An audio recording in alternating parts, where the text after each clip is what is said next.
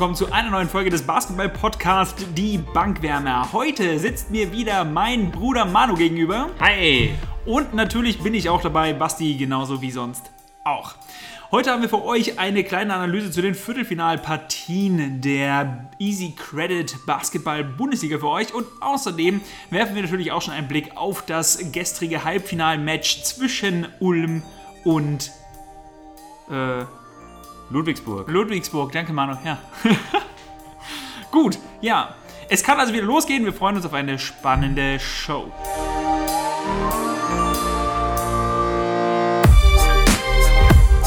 Manu, die Viertelfinalpartien des äußerst spannenden äh, Turnierformats eigentlich in der Easy Credit Basketball Bundesliga sind nun vorüber. Möchtest du vielleicht einmal ganz kurz so deinen Eindruck bisher vom Turnier insgesamt geben? Wie hast du das Turnier aufgenommen bisher? Findest du, dass es insgesamt sehr gut gelaufen oder nicht so gut? Wie ist die Stimmung? Was, was, sagt, was hältst du allgemein jetzt gerade von dem, was da in der Bundesliga passiert?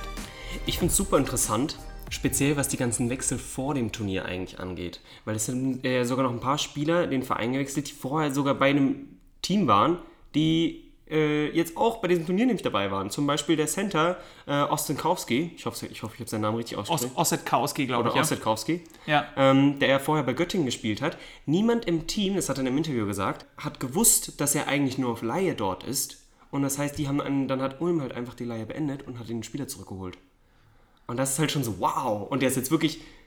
Der einer war, der, der war entscheidenden wichtig. Spieler, ja, einer der ja, ja. entscheidenden Spieler eigentlich für Ulm und äh, ich denke auch einer der Gründe, warum Ulm eines wie so ein bisschen der Überraschungsteams eigentlich ist. Ja, ne? muss man eigentlich schon sagen. Zusammen mit Muss schon Ludwigsburg definitiv eines der Teams, die, die groß aufzeigen und ähm, viele Favoriten haben Probleme, muss man sagen. Ja. Wobei man halt aber auch eigentlich sagen muss, Ludwigsburg war ja im Prinzip vorher schon mit Favorit, weil die waren ja vorher schon in der Tabelle Zweiter. Aber Trotzdem. trotzdem ja, auf jeden Trotzdem Fall. ich, Ich, denke, niemand hätte gedacht, dass sie Bayern schlagen. Und Genau das meine ich, ja. Ich finde, man hat das auch wirklich gemerkt, auch wenn man sich die Spiele vorher angeschaut hat, dass Bayern speziell, also es war im Viertelfinale besser, aber speziell in der Gruppenphase, da hat das Teamgefüge nicht gepasst. Also das hat ja auch ähm, Lucic einmal in einem Interview angedeutet, wo, wo er darauf angesprochen wurde, von wegen, ja, ist es ein Problem? Ist, das, die- ist die Teamchemie oder der fehlende Support der Bank ein Problem? Und er hat auch möglicherweise halt, auf Englisch aber halt, angedeutet. Probably, ja. ja. probably. Ja. Und halt einfach nur möglicherweise. Ja. Und normalerweise verneinst du das halt direkt als Spieler. Vor allem, er hat auch eine ganz lange Pause gehabt Ja. und dann hat er es gesagt. Er Ja. wirkte insgesamt ziemlich äh, frustriert zu dem Ja. Zeitpunkt, muss man sagen.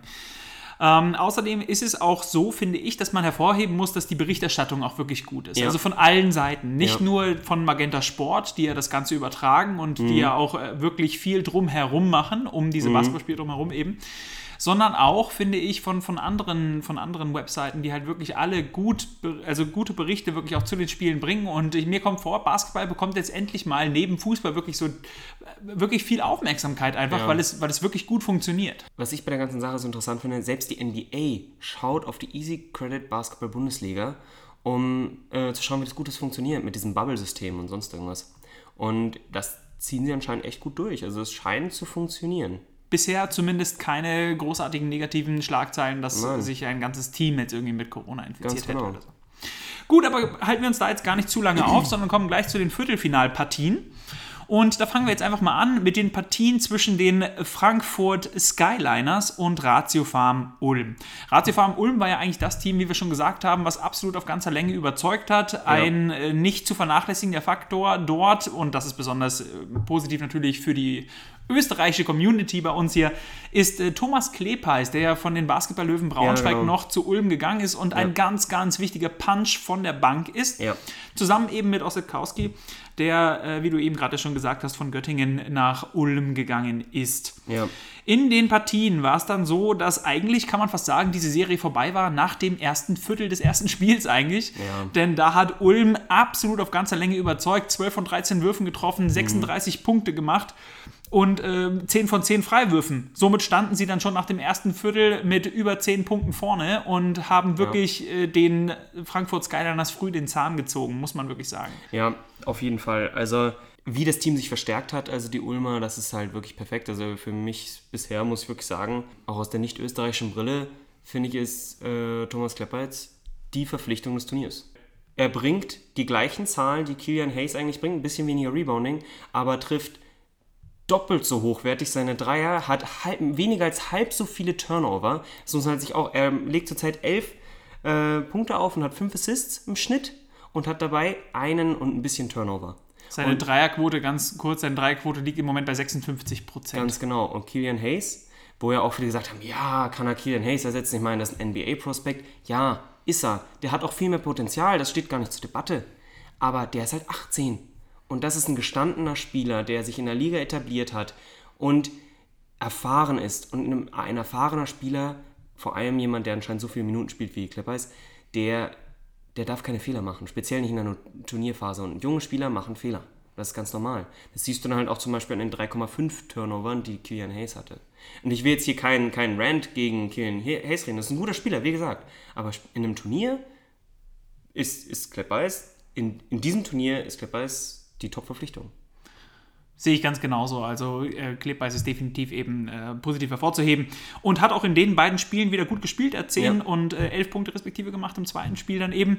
Und dazu auch noch im zweiten Spiel 8 Assists aufgelegt. Ja. Trotzdem muss man sagen, finde ich in dieser Serie eigentlich der entscheidende Spieler der andere Neuzugang, der Ossekowski, der ja im ersten Spiel äh, 18 Punkte gemacht hat und im zweiten Spiel Ja. ganze 20, also ein Double-Double mit 20 Punkten und 10 Rebounds hatte. Und das Ganze vor allem, man muss sich das mal vorstellen, er hat ja auch, ähm, in, wo er die 18 Punkte gemacht hat, hat er nur 15 Minuten gespielt. Ja, der spielt allgemein nur 18 Minuten im Schnitt und hat, Ja. glaube ich, 5 Rebounds und 11 Punkte circa. Und wenn man sich jetzt mal überlegt, wenn man sagt von wegen NBA-Style, wir rechnen das auf 36 Minuten hoch, ist natürlich absurd, weil das so viel spielt niemand Ja. im europäischen Basketball, oder selten jedenfalls. Sind das aber halt auch einfach mal 20-10 im Schnitt. Ja, extrem gut. Extrem gut. Also wirklich, der ist, der ist echt stark.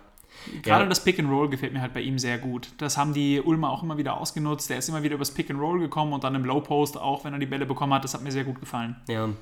Also äh, Frankfurt ist natürlich auch so ein bisschen ein gebeuteltes Team. Also ich bin schon fast eigentlich etwas überrascht, dass sie es überhaupt aus der Gruppe raus, Gruppenphase rausgeschafft haben. Ähm, die hatten ja auch ein paar Abgänge, beziehungsweise was ist Abgänge? Die Spieler sind halt aus den USA nicht zurückgekommen. Und dann hat ihnen halt auch ein bisschen dieser Scoring-Punch gefehlt. Das haben, äh, hat man ja auch mal wieder gesehen, dass sie speziell beim Scoring Probleme hatten. Ja, und dann, ich meine, in der Serie kam dann natürlich noch hinzu, dass Frankfurt einfach horrende Wurfquoten hatte. Das Ja. muss man auch ganz klar sagen. Einfach Also- weil sie auch müde sind, weil sie relativ kurz besetzt, kurze Bank.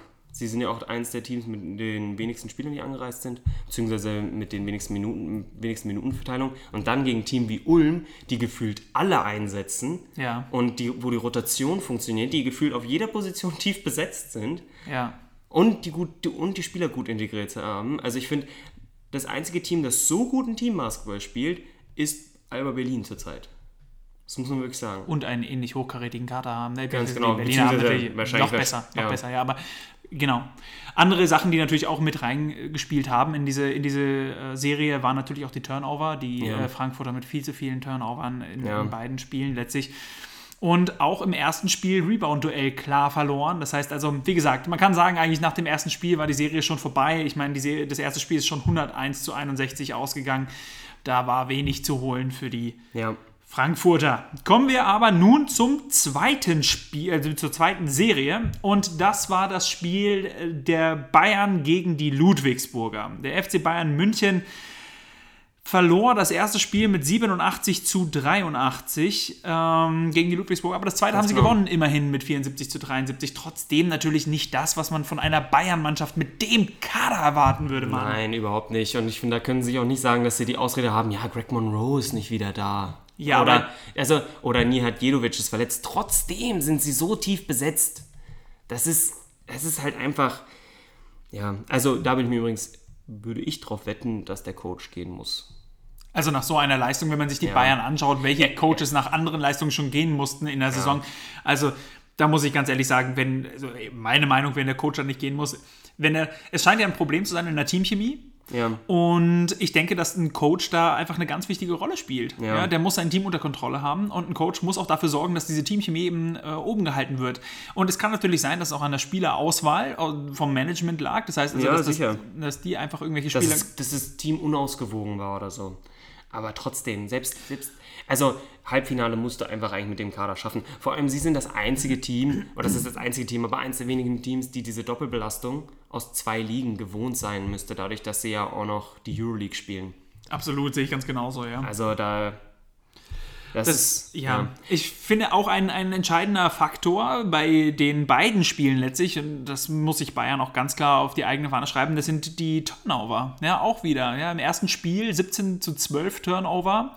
Äh, Also Bayern hatte 17 eben und im zweiten Spiel Ja. 18 zu 13. Also das ist in beiden Spielen ist das, ist das Turnover-Duell ganz klar. Äh, hat, das, äh, hat die, die Turnover-Statistik ganz klar gegen die, die Bayern gesprochen. Sie waren viel zu, Ja. zu careless mit dem Ball. Bei Ludwigsburg finde ich vor allem im ersten Spiel natürlich auch hervorzuheben ähm, Brase, der Ja, mit 18 der Punkten. Topscorer war und, und, und 6 von 8 aus dem Feld getroffen hat. Mega, mega stark. Und Aber zwei Dreier, glaube ich, oder? ja, aber auch äh, Marcus Knight vor allem. Also der war natürlich Das absolut. ist so ein Energiemonster. Ich meine, wenn man sich das mal, der ist 1,88 groß. Hm, wahrscheinlich ist er ein bisschen kleiner. Vermutlich mit Schuhen. Ja, mit genau. Schuhen wieder 1,88. Ja, aber da war auch so eine, so eine, ähm, so eine, so eine Szene, die einfach perfekt Bayern beschreibt. Marcus Knight hat den Stil, läuft vor, verstopft sich, der Ball springt bis zur Dreierlinie raus, er hat Zeit, den Ball zu holen und das Layup zu machen. Ja, Wahnsinn. Das ist halt so, wow! Da fehlt es einfach an Aggressivität in der Defense, Ja. das hat man auch sofort gemerkt. Ja, be ja, beziehungsweise halt auch einfach an Ehrgeiz, dass du halt zurücksprintest. Da ist niemand zurückgelaufen, beziehungsweise ja, sie waren dann da, als er das Layup gemacht hat. Und ja, ja, come on. ja, das, das ist so. ja. Aber speziell, also ich meine, seine Wurfquote und seine Wurfauswahl, ich finde, er überdreht teilweise ein bisschen der Marcus Knight. Aber sein Rebounding als Guard ist abartig. ja. Also das muss man sich wirklich mal reinziehen. Der hatte jetzt, jetzt hat er ja 17-11 und gegen Ulm, jetzt nach- im Halbfinale, da greife ich jetzt ein bisschen vor, ich weiß, Ja. hat er aber ja auch, glaube ich, 24-10 oder 24-11. 24-11 hat er. Ja. Und so viele offen, der hat ja auch immer mega viele Offensiv-Rebounds. Also das ist wirklich, der, der ist, der ist eine Wucht. Also das muss man wirklich sagen. Also der hat zurzeit fast zwei Offensiv-Rebounds im Schnitt. Das ist echt viel, vor allem als Guard. Ich finde, negativ hervorzuheben, und das muss man auch einfach mal tun, ist ähm, Petteri Koponen. Koponen hat in dieser Serie einfach überhaupt gar nichts geleistet. Er hat im ersten Spiel einen einzigen Dreierversuch gehabt. Einen einzigen. Und das von einem Shooting Guard der europäischen Extraklasse, eigentlich muss man wirklich sagen. Was mir ein bisschen gefehlt hat, aber auf der anderen Seite auch aus Bayern Sicht, ist die Einbindung von ihm ins Spiel. Das, das finde ich, ich finde, du kannst ihm nämlich da auch nur bis zum gewissen Grad einen Vorwurf machen, weil er wird, ich finde, der ist, der ist ein guter Shooter auch. Ja. Und du setzt ihn nicht ein. Ja. Und der ist jetzt nicht der, der sich den Wurf selber kreiert, sondern der halt Spot-Up-Shooter ist. Das heißt, jemand anders muss penetrieren, wie zum Beispiel Maudolo. Und ist jetzt kein Vorwurf, Beispiel, Vorwurf, nicht kein Vorwurf gegen Maudolo, sondern einfach nur ein Beispiel, dass er zum Beispiel reingeht und einen Kickout-Pass macht, also dass er die Help zieht. ja. Und das, das kommt dann halt teilweise auch einfach zu wenig. Oder die, dass diese Plays dann halt auch einfach mal kommen, dass du den probierst rauszuspielen, dass er dann den offenen Dreier hat. Weil die, die trifft er ja. Ja, wobei man jetzt auch sagen muss, im zweiten Spiel haben sie das ja dann ein bisschen versucht. Sie haben ja versucht, ihn besser einzubinden, aber auch dort, ich meine, er hat ja eine, eine, äh, also horrende Quote. Er war im Endeffekt 0 von 5, glaube ich, wenn ich das richtig in Erinnerung habe. Ja, Also, das ist einfach etwas, da muss er dann doch auch irgendwann mal treffen einfach. Und deswegen, Ja. er ist einfach negativ hervorzuheben. Neben einem anderen Spieler übrigens, und das ist Lucic. Ich weiß, Lucic ist sowieso nicht der beliebteste Spieler unter den Bayern-Spielern, aber der hat auch einfach mega schwach gespielt in beiden Spielen. Ja, Also da muss von einem Spieler, der auch eigentlich immer wieder so auch in Gesprächen ist, ob er nicht vielleicht doch mal wieder in die NBA geht oder zu einem großen Verein in Spanien, da muss einfach auch mehr kommen. Ja? Und von den Anlagen her, in, in der Vorrunde hat er teilweise wirklich extrem gute Spiele gehabt. ja, ja. Das stimmt schon. Ich, ja, ich finde es ganz, ich find's ganz schwer zu sagen, weil ich glaube, dass das Gefüge bei Bayern passt halt einfach nicht. Und ich glaube, wenn du da nicht, ja, ich finde Danilo Bartel zum Beispiel, der wurde halt öfter auch mal gesucht und der hat sich halt auch einfach den Ball genommen und der war halt so der, er war der beste Spieler, finde ich, bei Bayern. So. Definitiv. Und bei ihm hat sich auch viel fokussiert sozusagen auf ihn, weil es bei ihm gut funktioniert hat. Aber ich weiß nicht, was bei Bayern los war, dass es, dass da dann halt auch anscheinend die, vielleicht hat die Vorbereitung auch nicht so gut schon funktioniert, vielleicht gab es da schon Probleme. Ich schätze, dass die, dass das Teamgefüge einfach nicht passt. Also, dass dieses, die Einbindung aller Spieler nicht funktioniert, das Spielsystem. Ja, man wird sehen, wie, wie es jetzt weitergeht. Ich Ja. denke, der Coach ist sicherlich einer, der gehen muss. Und dann werden wir sehen, wann die nächste Saison anfängt und äh, wer der neue Coach sein wird und auch Ja. wie der Kader aussieht. Bin ich gespannt. Aber Bayern wird mit Feuer zurückkommen, glaube ich. Also, die wäre, also Top-Favorit für mich persönlich, dass die Meister werden nächste Saison, einfach aus dem Grund, dass sie das nicht ein zweites Jahr in Folge haben werden. da wird sicherlich eine Transferoffensive kommen. Vor allem, wenn man sich überlegt, im Prinzip der inoffizielle Gastgeber, muss man ja einfach so sagen, eigentlich ähm, im Viertelfinale rausgeflogen, der eigentlich als Meisterschaftsfavorit galt. Ist Ja. richtig bitter. In Ordnung. Kommen wir zur nächsten Serie und das war Berlin gegen Göttingen. Da muss man einfach sagen, das war eine ziemlich klare Sache. Die Berliner haben im ersten Spiel mit 93 zu 68 gewonnen. Peyton Siever extrem stark losgelegt in 14 Minuten, 15 Punkte, 6 Assists. Extrem gut das Spiel geleitet. Und leider, leider auf der, auf der Gegenseite im ersten Spiel halt ähm, Bennett Hund nicht so stark. Drei von 17 aus dem Feld, fischen sie von minus 4. Ich weiß, er hat im zweiten Spiel dann beim 88 zu 85 für die Berliner extrem stark gespielt, war sicherlich der beste Spieler auf dem Platz, meines Erachtens nach. Ähm, hatte dort auch dann eine Efficiency von fast ein, äh, von 21 und fast 60% Field Goal Quote, 18 Punkte und die, ba äh, die Berliner, die haben ja zur Halbzeit schon mit 52 zu 31 geführt und er war derjenige, der sich aufgestimmt hat. Er war derjenige, der nie aufgehört hat und dann immer weitergemacht hat und im Endeffekt das Team auch mitgezogen hat. Was ich bei der ganzen Sache ähm, interessant finde, ist halt, dass sie es zurückgekämpft haben. Weil ich meine, eigentlich jeder weiß, dass es nach dem ersten Spiel gelaufen war. Und trotzdem haben sie so gekämpft. Und selbst als sie dann halt, wie du schon gesagt hast, zurücklagen, haben sie trotzdem nochmal probiert ranzukommen. Beziehungsweise wollten trotz, die wollten dieses Spiel gewinnen. Und ich finde das, also dieser Kampfgeist in einem Spiel, wo du eigentlich weißt, das war's. Das finde ich beeindruckend. Das zeigt echt viel Charakter beim Team. Und man darf ja auch nicht vergessen, ich meine, Osakowski hat, hat gefehlt. Ne? Ja. Der- Das ist ja ein Spieler, der normalerweise in der Saison bei denen Ja. dabei war, aber jetzt eben dann äh, ja bei Ulm spielt, wie wir jetzt Ja, auch schon und der Starting Point Guard eigentlich ja auch. Ja. Der Starting Point Guard ist ja auch nicht, der ist, kam nicht zurück. Ja. Gut, und dann kommen wir auch schon zur letzten Serie und das war Bamberg gegen Oldenburg. Sicherlich ein sehr gutes äh, Duell, wie ich Definitiv. finde. Ähm, auch von den, von den Line-Ups her. Man hat im ersten Spiel, wo die Oldenburger mit 86 zu 81 gewonnen haben, im zweiten haben sie mit 89 zu 75 das Ganze ein bisschen klarer gestaltet. Aber gerade im, im ersten Duell, finde ich, gab es ein sehr, sehr spannendes Duell unter den Körben zwischen Elias Harris und äh, Mahal Basic, die ja beide Ja. extrem gute Zahlen aufgelegt haben. Ja. Harris mit 24 Punkten und einer Efficiency von 23. Auf der Gegenseite bei den Oldenburgern Mahal Basic mal wieder der beste Spieler mit 19 Punkten, 10 Rebounds, 5 Assists und einer Efficiency von sogar 29. Da muss man sagen, also Hut ab, extrem gut anzusehen auch. Ähm, aus österreichischer Sicht natürlich auch schön zu sehen, dass Mahal Basic da wieder mal so überzeugt hat. Wie hast du das Duell gesehen?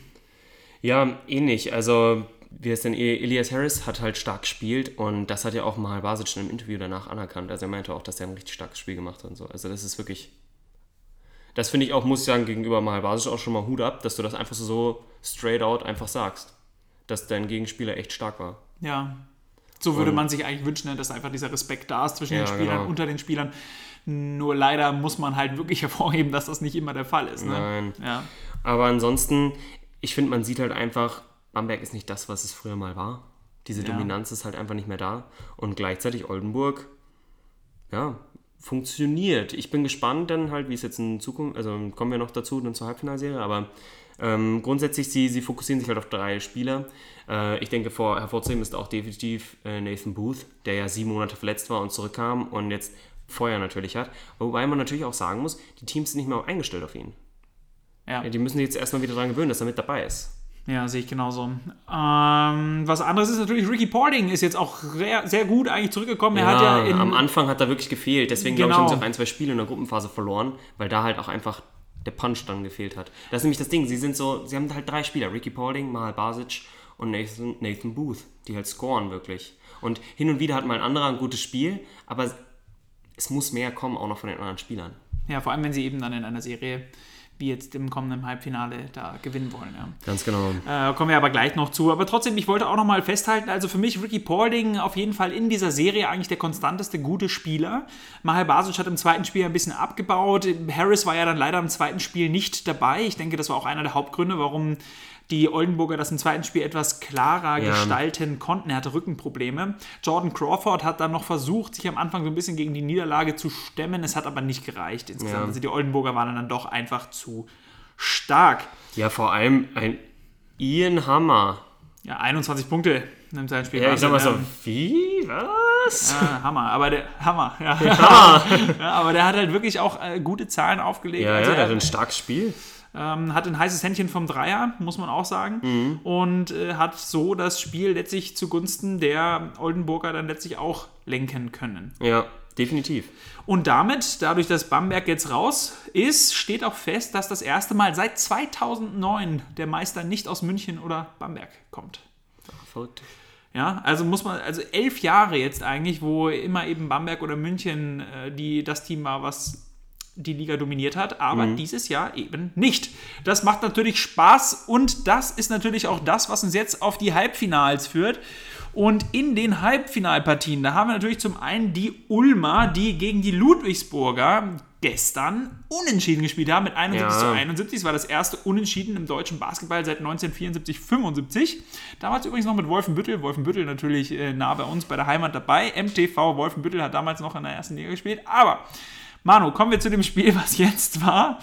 Äh, insgesamt ein ausgeglichenes Match, oder? Ja, auf jeden Fall. Also die Ludwigsburger sind ja schon eigentlich eher guardlastig, muss man ja sagen. Und speziell halt Mark Knight hatte ein Monsterspiel, aber genauso auch wie Nick Weiler-Bepp, Ja. der ja auch mit 21 Punkten brilliert hat, würde ich mal sagen. Aber von allen anderen kam halt relativ wenig bis gar nichts, muss man wirklich sagen. Also da bin ich gespannt, wenn das wieder so läuft, dann wird es schwer. Weil ich glaube, Ratsform Ulm wird dann einfach davon profitieren, dass sie so tief sind und dass immer mal wieder ein anderer Spieler sich hervortut. Wie zum Beispiel im letzten Spiel Patrick Heckmann mit 16 Punkten, der ein gutes Spiel gemacht hat. Und dieser Derek Willis. Ja, 19 Punkte, 14 Rebounds. Also ja, zwei Assists, Efficiency von 27, bester Ulmer, definitiv. Äh, muss man auch festhalten. Definitiv, Ja, aber da muss ich Fall. dann auch Gegenfrage, Manu. Du hast jetzt gesagt, Marcus Knight und also zu, zu Spieler, einen Spieler bzw. zwei Spieler lastig. Aber braucht es in der deutschen Basketball-Bundesliga mehr als einen guten ja, Spieler? Ja, aber d- weil das Spielsystem ganz anders ist. Pa äh, Per Günther hat das mal perfekt gesagt. Weil äh, er hat mal im Interview auch gemeint, dass wo ist der Unterschied? Warum, warum spielt man in Europa mehr Teambasketball als in den USA? Und er meinte, weil du nicht diesen einen Spieler hast, der nochmal ein Level über allen anderen ist im Team. Sind alle relativ ausgeglichen, meinst Ganz genau, ganz genau. Du hast gute Spieler, du hast Spieler, die sind besser, du hast auch vielleicht einen Spieler, der nochmal der noch mal hervorsticht, aber du hast, du hast halt, du hast keinen James Harden oder du hast keinen Brown James, der halt einfach über allem steht, so nach dem Motto. Und Auch, auch im Standing insgesamt. ja, genau, ne? genau. Du hast, du suchst nicht die ganze Zeit einen Spieler. Das, glaube ich, ist der größte Unterschied. Deswegen, du, du brauchst eine Teamleistung. Natürlich, solche Spiele gibt es, wo einer dann halt mal irgendwie 30 Punkte macht oder sonst irgendwas. Oder ähm, in der Euroleague gab es ja auch letzte Saison, dass ein ehemaliger NBA-Spieler ähm, 50 Punkte gemacht hat. Ja. Aber ja, das ist, das ist halt eher selten. Und von daher, ähm, glaube ich, brauchst du halt einfach, du brauchst diesen Team-Basketball. Und ich denke, das stimmt schon. Marcus Knight zum Beispiel ist ein Spieler, der Ulm wehtut, weil er ihnen körperlich überlegen ist. Ja, gerade, er- gerade auf den ja, Guard-Positionen nämlich. Einfach ja. wegen seiner Masse. Der wiegt, ich meine, das, das ist ja, das ist so ein Kraftwürfel, der ist 1,88 groß, wiegt 98 Kilo. Was, was, wie, wie soll ein Klepper jetzt den halten? Wenn er zum Korb marschiert, dann marschiert er zum Korb. Also nichts gegen Klepper, sondern einfach, das, der, der wiegt so viel im Ja. Verhältnis zu seinem Körpergröße und ist nicht unathletisch. Ich denke, was den, also was mir Angst macht, ich sehe leichte Vorteile bei Ludwigsburg, muss ich im Moment tatsächlich sagen, wenn wieder Spieler wie Marcus Knight eben aufdrehen. Und zwar aus dem Grund, beide Teams haben sich nicht mit, mit, äh, Dreier, mit, der, mit einer guten Dreierquote äh, jetzt quasi hervorgetan. Ja. Aber die Dreierquote der Ludwigsburger war im ersten Spiel einfach nur bei 14 Prozent. Sie haben 4 von 29 Dreiern getroffen. Wenn sie das nur einfach ein bisschen steigern können, dann wird das schon schwer für die Ulmer, glaube ich. Ja, wobei man aber auch sagen muss, sie haben 70% aus dem Zweier getroffen. Ich glaube nicht, dass sie ein zweites Spiel haben, wo sie 70% aus dem Zweierbereich treffen. Auch wieder wahr. Und da haben die Ulmer nur 44% getroffen. Von daher, also ich Du meinst, das es gleicht sich gut aus. Ja, ich denke, es gleicht sich gut aus. Jeder hatte seine Stärken, jeder hatte seine Schwächen. Die Ulmer haben nicht gut von der Freiwurflinie getroffen und auch nur 65% als Team. Das, da würde ich auch mehr erwarten eigentlich. Ähm, von daher bin ich da gespannt. Was ich aber verrückt fand, beide Teams waren echt stark beim Offensiv-Rebound. Ja, das stimmt. Wenn man sich überlegt, dass Ulm mehr Offensiv-Rebounds hatte als Defensiv-Rebounds, das ist verrückt. Ja, ja. Aber ja, also ich denke, es ist definitiv offen. Ich bin gespannt. Für wen hältst du? Also ich bin natürlich äh, für die Ulmer, nicht nur, Ja. weil ich in Ulm schon gewohnt habe, sondern auch, weil mir das Team einfach sympathisch ist. Ich mag Ja. Thomas Klepeis, ich mag Per Günther schon immer. Ist einfach ein super cooler Typ.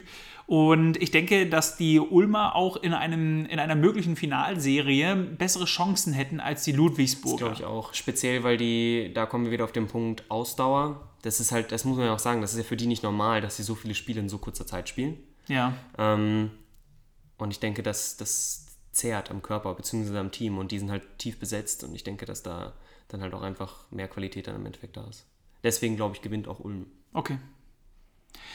Ja, das Rückspiel ist morgen um 20.30 Uhr. Das morgen sprechen wir von Dienstag. Dienstag um 20.30 Uhr. Ich bin gespannt, es wird auf jeden Fall ein super gutes Spiel. Ja. Aber ich muss ja ganz ehrlich sagen, wenn man sich jetzt nur die Teams an sich anschaut, dann ist natürlich das Spiel zwischen Oldenburg und Berlin, was heute um 20.30 Uhr stattfindet, eigentlich das Spiel, worauf man, also so, Ja. worauf man jetzt in diesen Halbfinalserien schaut, weil man muss ganz ehrlich sagen, ein, ein, ein Duell zwischen Berlin und Oldenburg, das hat allein schon vom Namen her und auch wenn man sich den Verlauf Mhm. der Saison anguckt, das ist das, worauf man gewartet hat. Also ich kann es Ja. kaum erwarten, dass das Halbfinalspiel heute.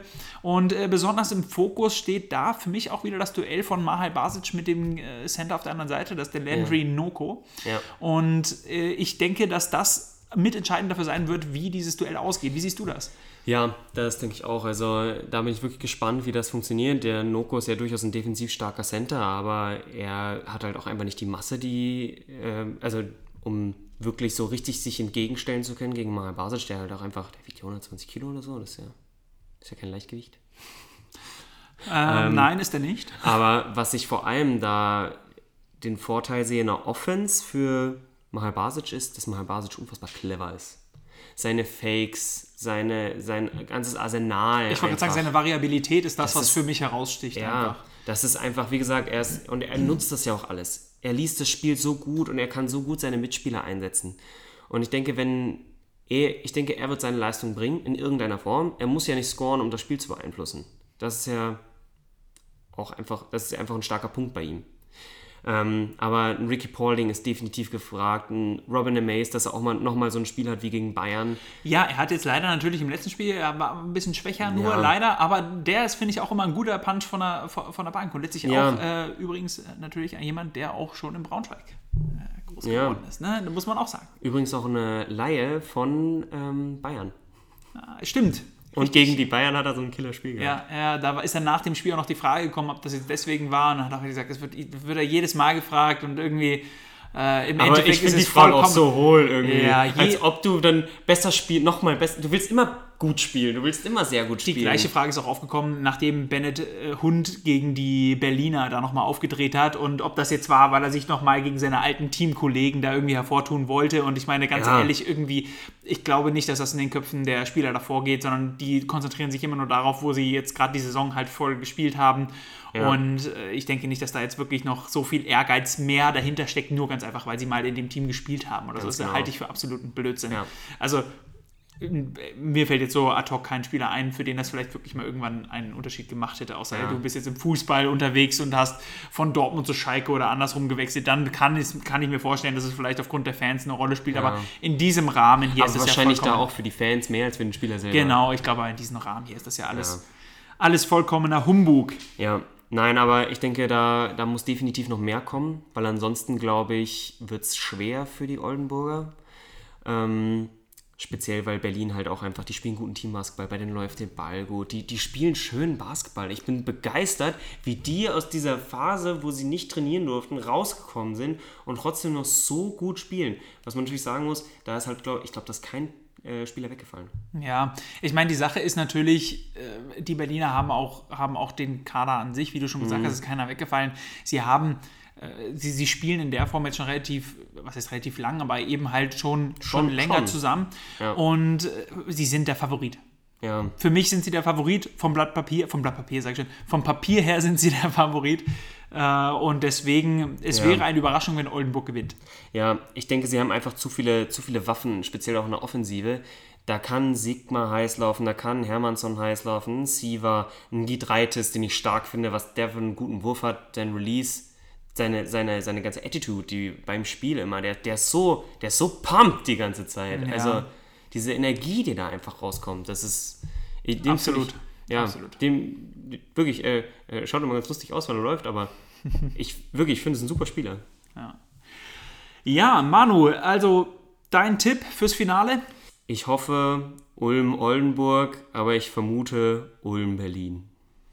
Bei mir ist es so, ich denke, es wird Ulm gegen Berlin sein. Sowohl hoffen als auch, als auch erwarten. Ah, da bin ich nämlich zu sehr, dass ich hoffe, dass ein niedersächsisches Team ins Finale kommt mal wieder. Ja, okay. Kann ich nachvollziehen. Kann ich nachvollziehen, ja. Und aus österreichischer Sicht muss man natürlich auch sagen, Oldenburg Ja. gegen ähm, Ulm wäre natürlich das Ja, Wunschduell. natürlich, natürlich, Wäre das. Wunschduell. Ja, das stimmt. Gut, und äh, dann der Sieger? Das finde ich ganz schwer. Also, ich denke, Oldenburg-Ulm wäre offener. Vor allem, weil Ulm ja auch das äh, Spiel in der Gruppenphase gewonnen hat Ja. gegen Oldenburg. Ja. Wenn Alba Berlin ins Finale kommt, dann gewinnt Alba. Ganz sicher. Also, ja, wahrscheinlich Alba Berlin. Okay, sehe ich genauso. Ich glaube auch Alba Berlin, egal gegen wen, würde das Duell gewinnen. Manu, möchtest du irgendwas noch unseren Zuhörern mit auf den Weg geben? Ansonsten würde ich sagen, haben wir schon wieder äh, die Folge jetzt eigentlich abgeschlossen. Ja, würde ich auch sagen. Also, ich bin fertig für heute. Ja, du bist fertig, okay, das ist gut. Die ähm, Halbfinals werden wir natürlich, sobald die vorbei sind, auch noch analysieren.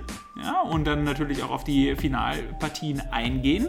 Das war unsere erste, unsere erste Podcast-Folge letztlich, die sich rein um die Basketball-Bundesliga drehte. Und das finde ich aber auch sehr gut. Das könnten wir auch eigentlich öfter machen, weil es durchaus wirklich Spaß gemacht hat, wie ich finde. Und ich hoffe, euch hat es genauso viel Spaß gemacht. Wenn ihr mehr von diesem Content wollt, dann lasst es uns einfach in den Kommentaren wissen. Hinterlasst uns ein Like bei Facebook oder auch eine Bewertung bei Apple Podcasts. Das hilft uns natürlich immer sehr. Wir bedanken uns für die letzte Woche, die die bisher erfolgreichste Woche in unserem Podcast war. Ich denke, es hat natürlich dazu beigetragen, also Enes Murati hat natürlich mit seiner Anwesenheit dazu beigetragen, dass wir eine besonders große Reichweite in der letzten Folge erzielt haben. Dafür wollte ich nochmal ganz recht herzlich Danke sagen und wir freuen uns auf weitere spannende Interviews und wir freuen uns auf weitere spannende Podcast-Folgen. Bis nächste Woche.